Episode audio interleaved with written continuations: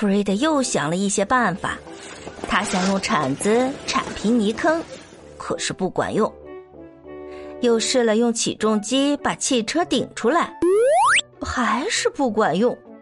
他甚至找来了高压清洗机，想用水柱把汽车冲出来。哦，这下可好，车子反而陷得更深了。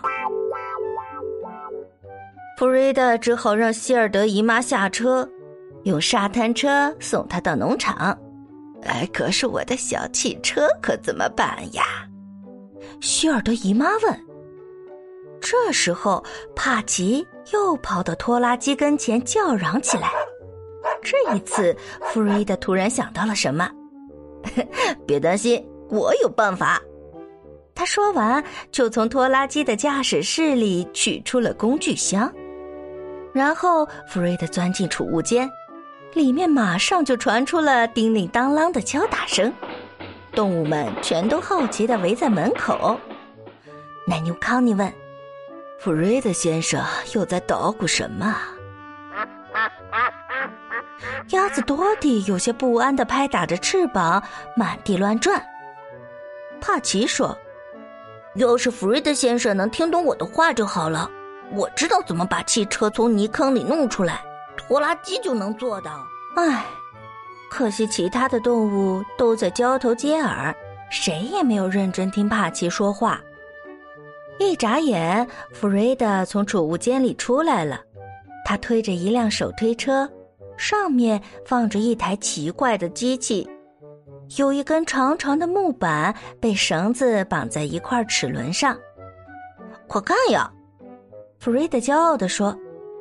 这是汽车牵引救援机。很快，弗瑞德就回到了小汽车那儿。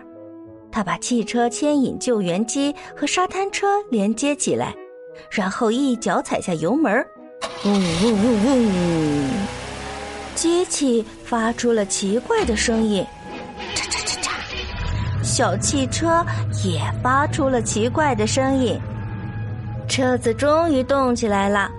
所有的动物都屏住呼吸，可是紧接着，噼里啪啦，两声巨响，绳子断了，齿轮七零八落的蹦了出去，吓得动物们到处乱窜。弗瑞德差一点被飞来的木板砸到脑袋。